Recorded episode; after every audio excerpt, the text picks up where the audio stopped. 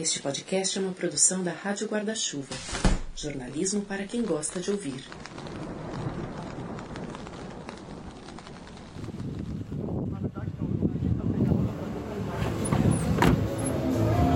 A gente está chegando agora numa festa, mas não é uma festa qualquer. É na verdade um tributo. Um tributo para um cara chamado Gabriel.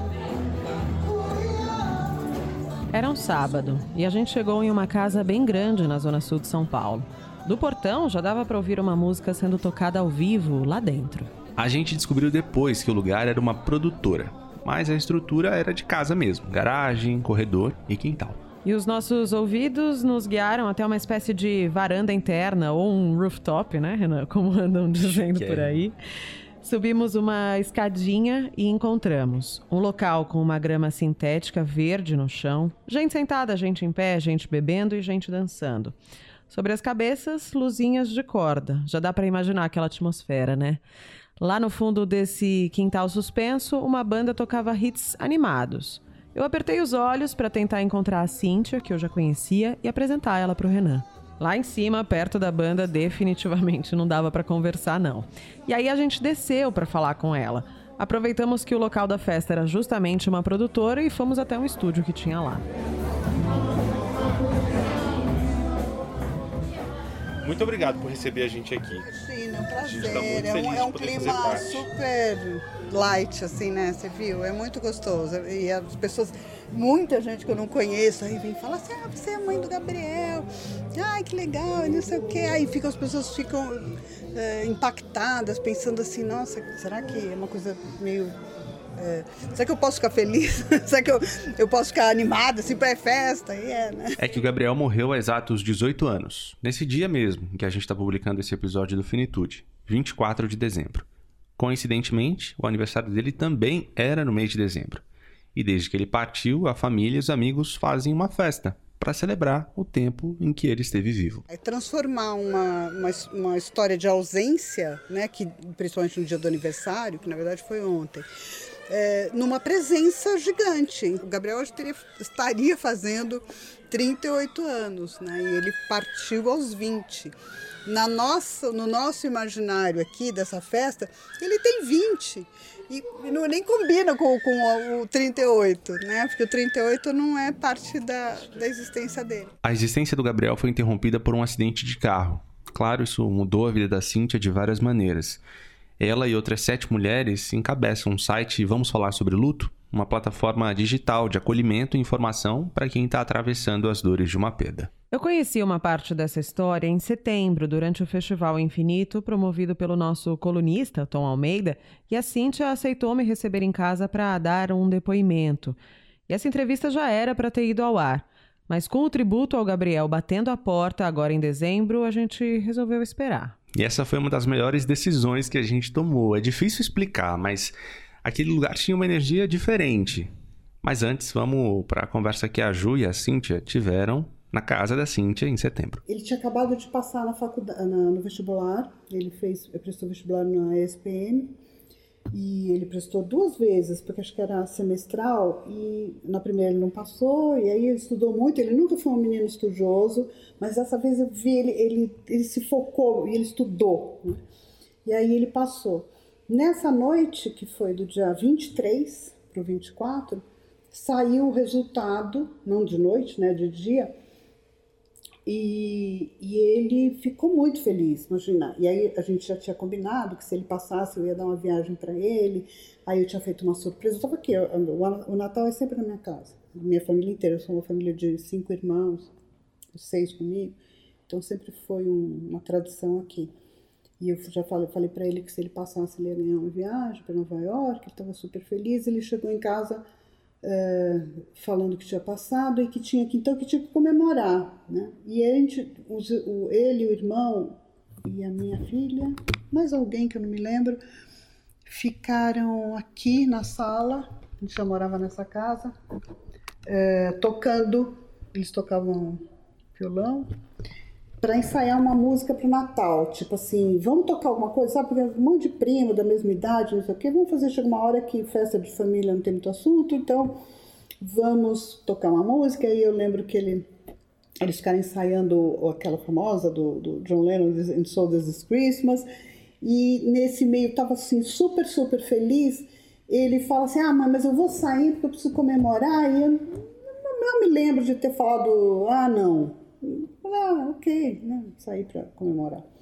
E, a, e eu lembro, e até falei em, em algum lugar, acho que talvez numa. Em alguma matéria que eu escrevi sobre esse dia, que teve, teve uma peculiaridade nessa saída dele de casa, que ele me pediu para eu passar uma camiseta. Primeiro, já é meio esquisito um menino pedir para passar uma camiseta. A camiseta você põe, né, e vai. Eu nunca passo roupa de ninguém, eu nunca, não sei nem mexer no ferro elétrico. Mas ele, ai mãe, você não passa essa camiseta, vem uma camiseta cinza, boba. Ah, eu tava boazinha. Eu falei, passo. Eu pensando, quantas vezes eu agradeci por eu ter passado aquela camiseta, porque eu falei, mas se eu tivesse negado e falado, filho, vai pegar a sua turma, que eu vou passar, pegar um ferro, montar aquela mesinha lá. Passei a camiseta. E ele foi todo feliz com a camiseta. E aí, no meio da noite, né, que já era 24, lá pelas quatro da manhã, eu tava dormindo, e ele e tocou o telefone. E aí naquela época tinha celular já, né? mas não, o, o, telefone fixo era sempre a referência. Depois as pessoas ligavam para o celular. Era aqueles gordões, assim, Motorola.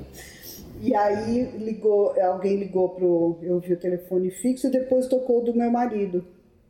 E aí, no meio da noite, eu ouvi ele falando não ouvi nada, mas eu, depois ele falou assim: putz, Gabriel bateu o carro. Na mesma hora, eu fiquei pensando no incômodo de bater o carro, do tipo assim: bateu o carro, o carro agora tá batido, chama o pai, que na verdade é o padrasto, mas enfim, é o, é, o Vlad, a gente está casado há 30 e poucos anos, então ele. É, Gabriel tinha três quando eu casei. É, e aí ele falou: ah, eu vou lá. Meio, eu achei assim, sabe, burocrático. Vou lá resolver porque bateu o carro. Não passou pela minha cabeça que tinha uma coisa ruim acontecendo. E eu falei: ah, você acha que eu vou também? Ele falou: não, eu vou. Não sei quanto ele já sabia, mas eu não fui. Aí eu meio fiquei na cama, assim, meio com sono, depois eu me toquei. Falei, ah, liga de lá, né? Liga quando você chegar. Quando, quando ele ligou, não, ele não ligou, nunca ligou. Aí eu comecei a me irritar, que ele não ligava. E aí eu liguei e no celular ele atendia e não falava, mas o ambiente aparecia. E eu comecei a ouvir na minha cabeça risadas, que era um choro, mas na minha cabeça era risada. E eu falava assim, porque ele estava com os amigos, ele estava com um amigo e tinha um outro amigo que tinha saído, eram dois carros. Eu falei, esses filhos da puta, em vez de me dar satisfação, estão ali do lado do, né, era volta da balada, na Vila Madalena. Estão fazendo piada ali e eu aqui nervosa, sem saber o que aconteceu. E aí Desliguei, porque ninguém falava nada, desliguei, dali a pouco liguei de novo. Falei, agora, porque nunca chegavam. Aí, sei lá, já era, estava amanhecendo o dia e meu marido não conseguiu falar para mim. E ele falava assim: é muito grave, é muito grave, é muito grave. E na minha cabeça, muito grave era assim: ele tinha ido para o hospital, ele, ele foi atendido, mas onde ele está e o que, que ele. Não é muito. Sabe aquela coisa de homem que não consegue? Ele não conseguiu pronunciar as palavras. Aí é que me deu uma coisa, eu falei, ele morreu? E ele não respondeu. Aí ele começou a chorar, e ele é médico. E eu sei que ele só ia chorar porque ele estava morto, porque enquanto ele estivesse vivo, ele faria qualquer coisa, levaria para ele não foi nem para o hospital.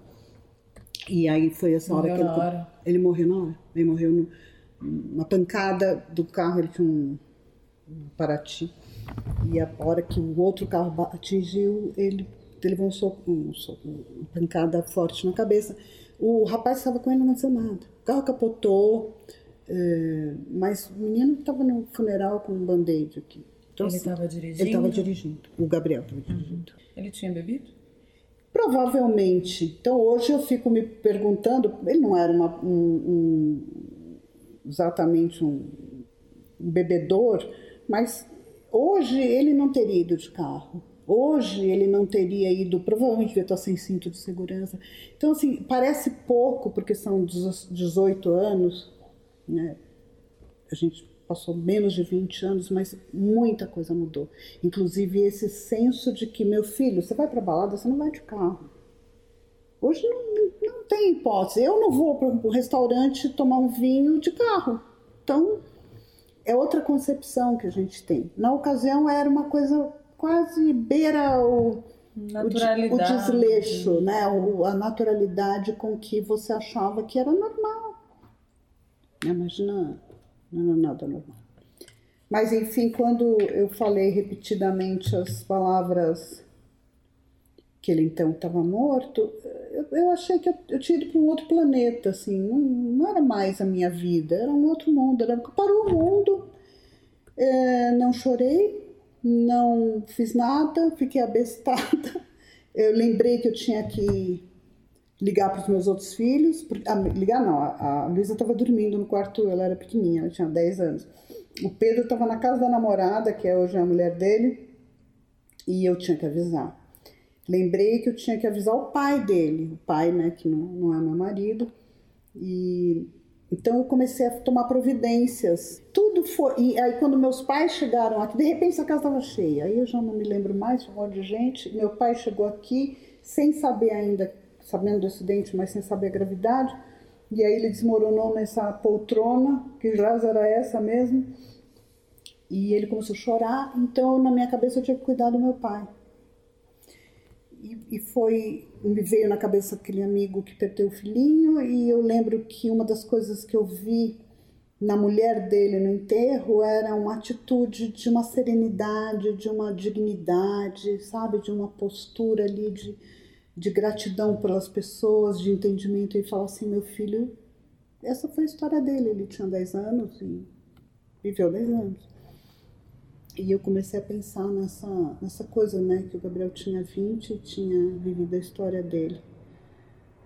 E essa foi, digamos ali, a reação diante da morte, é, que não era de desespero e nem de tristeza. Quer dizer, era tristeza, era um, era um impacto maior do que a palavra tristeza, né? Era uma, uma coisa como se eu tivesse nascido outra pessoa. Agora eu vou ser outra pessoa.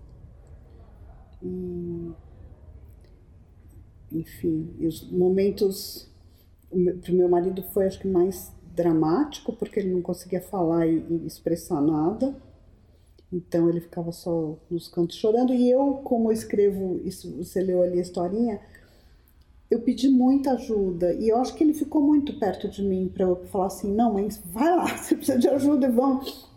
Eu peguei todas, todas. Não teve assim, ah, vinha amiga aqui trazer floral, bom.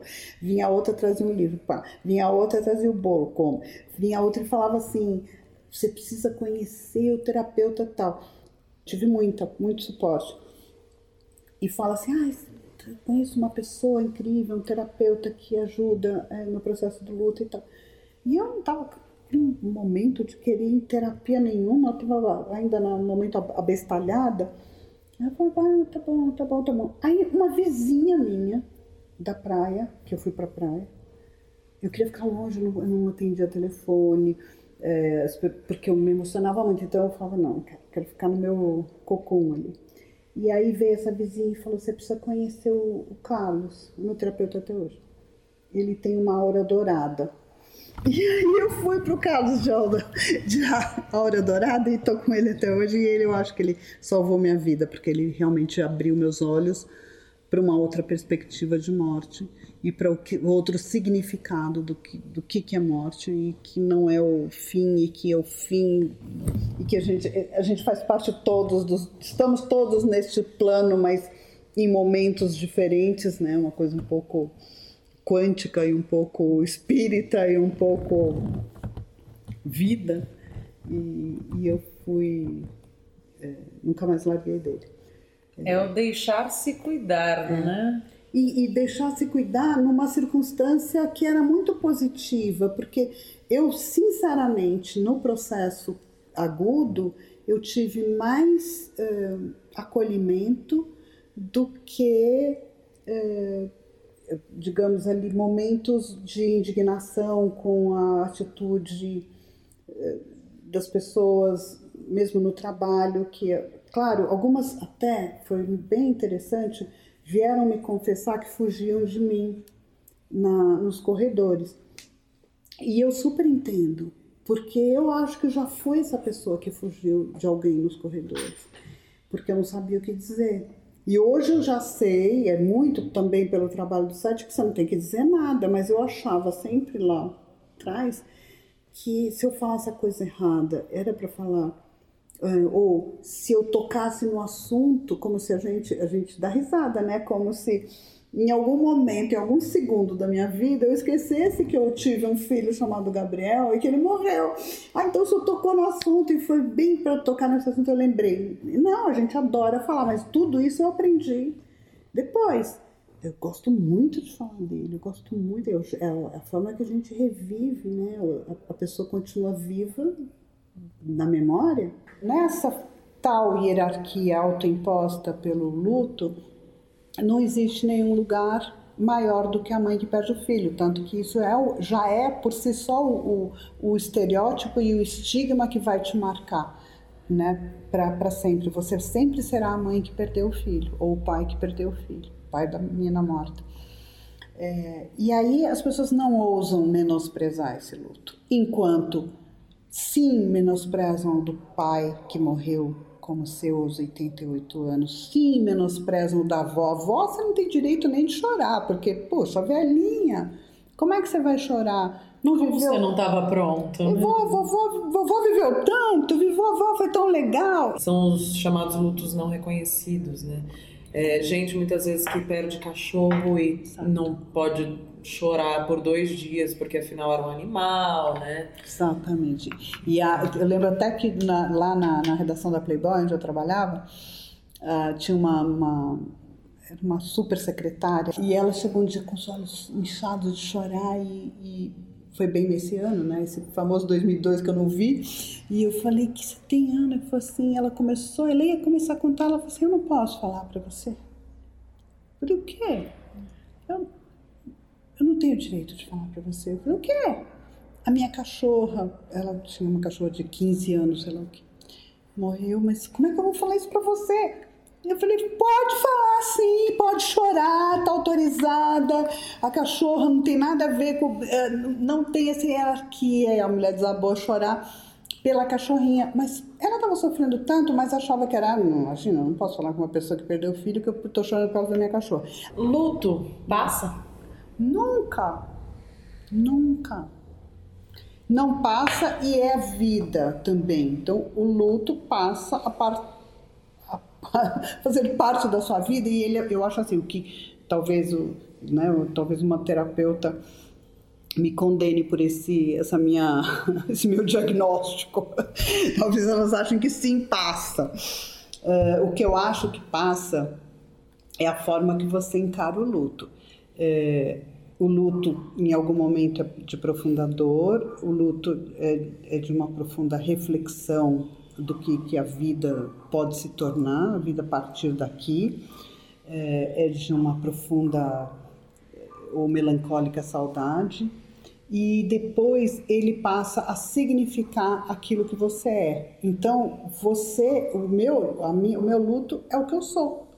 Então, o fato de eu ser uma mãe lutada me fez isso. Eu, eu, eu vivo feliz, mas também triste, como qualquer ser humano, mas é o componente, eu tenho certeza do que eu sou, eu sou a partir de, eu sou a partir do da perda do filho. Eu não, eu, eu, não acho, eu também não quero falar, eu acho até uma coisa meio tosca falar assim, me tornei uma pessoa melhor. Eu não me tornei uma pessoa melhor, eu sou aquela mesma pessoa transformada com outro ponto de vista para mim e para minha vida. E eu consigo fazer coisas que talvez eu não conseguisse, é, ou deixo de fazer coisas que talvez eu devesse fazer com um pouco mais de, de consistência, porque eu não acho mais importantes. Então, não passa. É, eu só sou a mãe que sou porque fui a mãe do Gabriel. Eu só sou a avó que eu sou hoje do Santiago e da Eva por causa do Gabriel. Então, é, é, eu sou produto do amor do meu filho que eu não, não que não está mais aqui comigo. Então é, é, é, isso eu chamo de luto, mas não é esse luto é, o que elas terapeutas chamam de luto difícil, difícil, patológico. Embora assim como eu e a gente quando nós sete nos reunimos, né, para falar um pouco do todas temos os momentos de falar ah, que saco e que, que vontade de chorar e vontade. De, e você não sente, ah, acordei hoje com vontade de chorar. E acordei com vontade de chorar.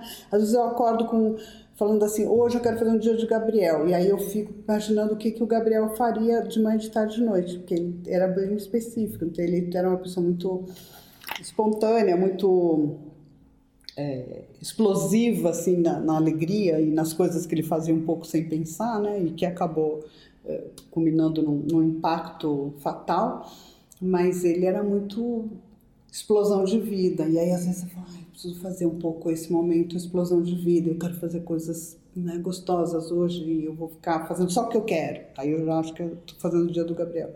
Então, ele, o luto está presente e permanente. Que tipo de coisa você faz nesse dia de Gabriel? Ah, por exemplo, falar assim, olha, eu sou muito séria e muito disciplinada com as minhas coisas de é, atividades físicas, eu faço yoga três vezes por semana e luto boxe duas vezes por semana.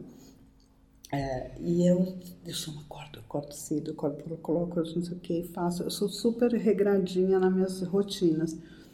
Ou, agora estou escrevendo um livro, mais um livro de finanças, né? E falo assim, ah, eu tenho que escrever três horas por dia. E aí no dia do Gabriel eu desisto e falo assim, não vou fazer uma coisa, acho que eu vou ver Friends. aí eu ponho e falo assim, uma coisa bem tosca. Eu vou lá e falo, ah, então... então é quando eu penso uma coisa que eu vou fazer que eu tenho medo, eu sempre penso que eu estou sendo o Gabriel. Então vai, vai com medo mesmo. E ele pego na mão dele e ele vai comigo. Bom, na, na plataforma do Vamos Falar sobre o Luto, a sua história começa com o título A Festa Tem que Continuar. Que festa é essa? Então, tem, tem duas explicações dessa festa, que é maravilhosa, que é o tributo.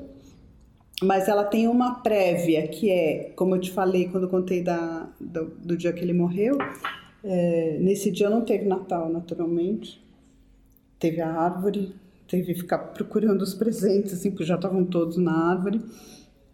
E, e, depois, um ano depois, que exatamente, ele faz aniversário dia 6 de dezembro, sagitariano, é, morreu no dia 24, né, e as festas de Natal são geralmente no dia 24 para o dia 25, a gente tinha que tomar uma decisão, é, e aí a gente, eu, meu marido e a minha filha principalmente, a gente falou assim, te dá aqui a festa, porque claro que vai ser a memória do Gabriel, era um ano de, de, de morte, e um ano de morte eu vou dar uma festa. A gente tinha uma prática aqui, porque são muitos sobrinhos, que a gente fazia todo ano uma foto de escadinha, com o pequenininho, o menor, é, os meus eram sempre foram os mais velhos, mas sempre tinha um novo, né, de seis irmãos, uma pequenininha, um não sei o quê, agora já tem os netos, mas naquela época ainda não tinha os netos.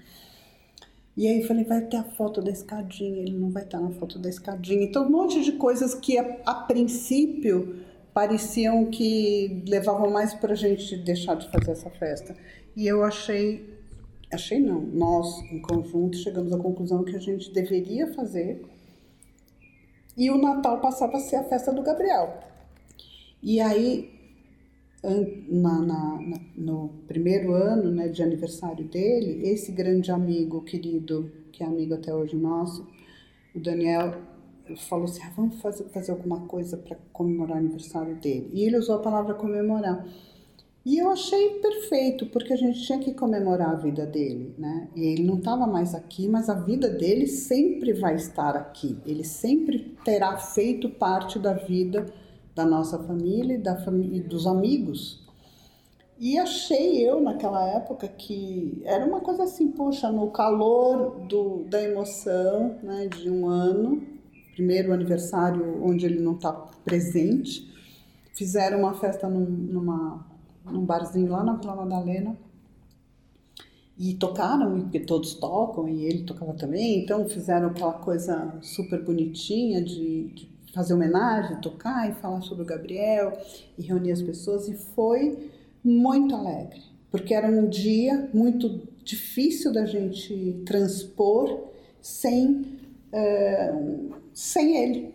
E aí, de repente, ele se colocou isso, eu acho super milagrinho, porque ele era aquela festa. E eu escrevi, se você lembra, ele adorava comemorar aniversário. Ele era uma existência coletiva. Era né? muito, exatamente. Portanto, ele está ali. Então, se ele está ali, primeiro ele teve no Ritual das Pranchas, lá em Maresias. Depois ele teve lá no, no primeiro aniversário. E, bom, e o segundo? E eu achava, sinceramente, que ia ter um, depois ia ter dois, e depois a turma ia dispersar. Mas ele nunca deixou. E eu fico até hoje espantada. Ele nunca deixou as pessoas se dispersarem. E ele está ali. Pro... Hoje, 18 anos depois, né, esse vai ser o 18. É, ele. Essas pessoas são outras. Alguns, claro, os amigos de então permanecem, mas esses amigos deram muitos frutos. Então é o amigo, o amigo do amigo, o amigo do amigo do amigo. Alguns conheceram o Gabriel, alguns nunca ouviram falar no Gabriel. Então, com 18 anos, você imagina que hoje pessoas de 18 anos vão numa festa que tem a idade que nasceram depois da morte dele. Agora a gente avança nessa história. Voltamos para o dia 7 de dezembro de 2019. 18º ano do tributo ao Gabriel. 2019, claro, mas com um gostinho de anos 90. Eu nunca interfiro no, no, no, na, na playlist, porque é deles. Então, eu acho que eles são fiéis a um, ao, ao, ao som do Gabriel nos anos 90 ainda, né? Que era o final da, né, dessa década. Então não tem novidades, só tem música dele, né? Por isso que ele vem rápido. Tá sempre aqui. Andar aqui, entrar por essa produtora, subir lá no rooftop onde a gente foi, onde tem a banda, me deu uma sensação de segurança. Segurança física, assim. Uma sensação de que nada vai acontecer. Um negócio louco, a gente tá aqui, sei lá, uns 15 minutos. É, como é que você lê isso? Como é que você lê, talvez, o acolhimento que você tenha com essas pessoas que estão curtindo aqui em cima? É muito. É, eu gostei de você usar esse termo, né? Eu me sinto muito segura entre eles. É muito, é, é, isso, é muito conforto e as pessoas que eu conheço, que eu não conheço, todo mundo tem um olhar carinhoso, né? Não tem ninguém. É, não é um, um evento que, digamos, as pessoas sejam, digamos, palavra que eu podia usar? Não é um evento narcísico. Ah, eu tô aqui, eu quero me dar bem, eu quero uhum. beber mais, cadê as coisas? É todo mundo um pouco entendendo que apesar de ser uma festa que tem bebida, que tem música e que tem alegria, é, tem um sentido, né? E é um sentido maior, que eu acho que todo mundo, eu acho que é isso que eu comentei com vocês, é, as pessoas ali com a partida do, do, amigo, entenderam que a vida é muito preciosa. E a, e a, vida é tão preciosa que, puxa, vamos celebrar, né? Então, vamos cuidar dela, né? Quem são as pessoas que estão aqui hoje? Olha, tem uma turma que é. Primeiro, tem o, o, amigo. O amigo, que é o amigo número um, que é o Dani. Se vocês ficarem ali para ver, é, o, é, um dos guitarristas. E ele é o grande mentor. Esses meninos que, que são os que continuam são músicos de verdade. São, são nem não como profissão, mas como enfim, talento. O Gabriel era mais assim, digamos, era um músico amador, mas a partir de então, acho que ele assumiu para ele que isso é um momento importante. É, a vida, obviamente, né, toma muitos outros rumos, 20 anos depois, todos são casados, a maior parte com filhos, ou casados ou já separados, ou enfim, é uma vida que, uhum. que segue. Mas eu acho que ele nunca perdeu esse protagonismo dessa festa. Então a gente é super grata a ele, porque ele faz. É, a gente adere, participa da produção, super colabora com tudo, da cerveja ao gelo, o sanduichinho. Mas se eles não tivessem esse espírito de preservar esse amigo tão querido que ficou, poderia ter ficado para trás, mas ele nunca ficou para trás. Ele é super presente. Então, na escolha das músicas, no que eles cantam, na forma que eles no carinho que ele reúne essas pessoas e aí congrega gente que nunca viu Gabriel na vida. O dono dessa produtora, que está lá e que faz parte da banda também, o Kids, não conheceu o Gabriel. Mas é a alegria de fazer, de fazer pra gente, de fazer com a turma, de fazer, de cantar. Então isso eu acho uma super presença, né? Pra, pra mim é uma super presença. A gente está aqui num estúdio, né? Que é dentro dessa produtora, tem uma bateria e tal. A gente até deixou a porta Ah, aberta. esse aqui, esse aqui é o Dani. A Juliana licença. e o Renan, eles têm um podcast. E aí? aí Eu já imaginei, eu vi isso aqui e falei, tá com cara de podcast. Como é que chama? Finitude. Finitude. Ele estava falando que o Dani é o grande mentor, né? O, é o amigo um. E ele, sem ele, não tinha tributo há 18 anos. E a alegria. Ué, é espontâneo, não sei te dizer. Foi uma coisa que ele resolveu fazer no primeiro ano e nunca paramos. E nunca parou. Não é nada planejado, assim, muito. E todo ano tem. Não era um planejamento a longo prazo. Mas sei lá, me sinto na. Me dá vontade de fazer, assim. E essa festa representa o que pra você nesse mês de dezembro? Todo dezembro. Não sei dizer, é difícil colocar em palavras assim, né, cara? Não sei, não sei te dizer não. É uma alegria, a gente fica muito feliz. É, na verdade, é mais uma, um foco de, de alegria mesmo do que de ficar pesando, sentindo a falta, tal, não sei o que. É mais de lembrar.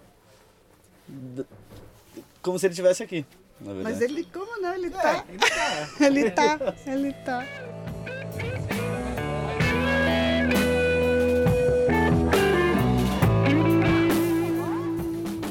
Depois dessa conversa, a gente voltou pro quintal, voltamos pra festa.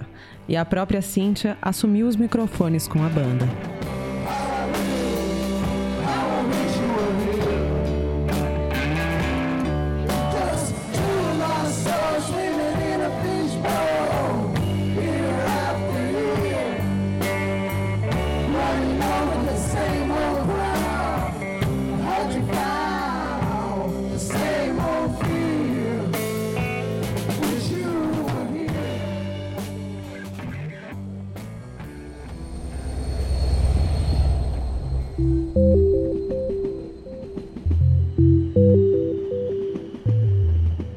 Nessa parte do programa, a gente ouve o Tom Almeida, ativista por discussões sobre a morte e cabeça do movimento infinito. Nesta quinzena, ele fala sobre a importância de celebrar a vida de quem a gente quer bem. Oi, Ju, Renan, Cíntia querida, como vocês estão?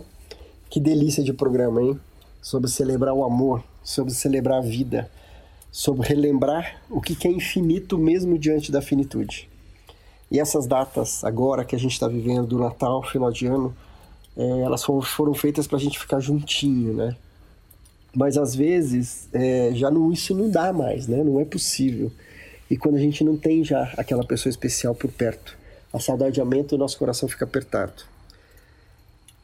E algo que eu fico pensando, pensando sempre, e acho que funciona muito e é muito libertador, é relembrar o que, que a gente viveu de bom com essas pessoas. Sei lá, uma situação engraçada, uma receita típica que a gente sempre fazia, uma música, uma piada, tudo que possa trazer boas memórias. O que, que daquela pessoa ainda está aqui presente? E a gente tem esse poder de olhar para a mesma situação por diferentes lentes. E meu convite hoje é escolher olhar pela lente do privilégio da gente ter vivido isso com alguém que já se foi. Escolher o olhar que valeu a pena, apesar do coração apertado hoje. E esse coração apertado é porque valeu a pena. E além disso, acho que o convite maior também é escolher construir as memórias com as pessoas que estão aqui hoje ao nosso redor, nessas festas e tudo mais. Abastecer os nossos corações e as nossas mentes de memórias. Vamos abrir espaço para esses sentimentos. Eu celebro a minha vida, eu celebro aos amigos, tantos amigos novos que surgiram, a todos os meus amigos fazem parte da minha história. Eu celebro a minha saúde e meu trabalho. Eu celebro a memória e o sentimento de presença de todas as pessoas que eu amo, mas que já se foram. Porque uma parte de cada uma delas está aqui, permanece em mim. Eu celebro muito a oportunidade de ter participado dos episódios desse podcast, que me convidaram para alguns mergulhos bem profundos. Obrigado, Renan. Obrigado, Ju. É, e amem, sejam infinitos. Feliz Natal para todo mundo. Um beijo grande. E para 2020 eu desejo que cada um de vocês tenha coragem de deixar morrer o que não serve mais, para abrir espaço para o que quer nascer. Beijo grande.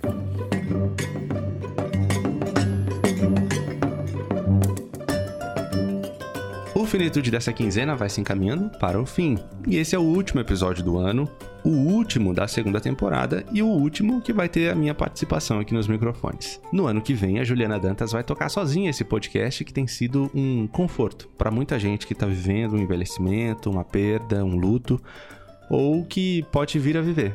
Não é um tchau, não, é um até logo.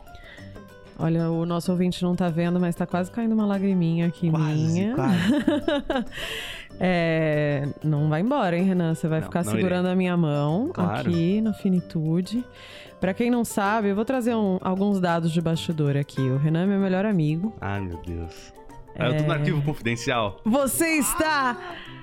É, A gente se conheceu na Band News FM há muitos anos, que eu não sei quantos. Uns 5, 6. A gente morou junto, dividimos apartamento. Aí quando eu casei, ele foi meu padrinho de casamento. Quando eu joguei o buquê, foi ele que pegou. Ainda e não ainda não casei. fez nada a respeito. e foi ele também que me apresentou uma das frases mais importantes da minha vida, que eu inclusive tatuei, porque eu sou essa pessoa que tatua frases.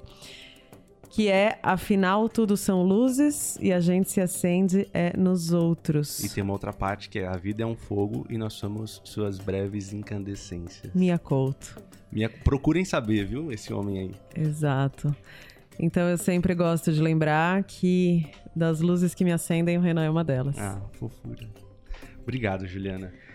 E já que a gente falou do Mia Couto, eu lembrei também de outro dos grandes autores de língua portuguesa, o nosso Carlos Drummond de Andrade. Ele tem um poema que chama Receita de Ano Novo. Eu vou ler um trechinho, trechinho final aqui.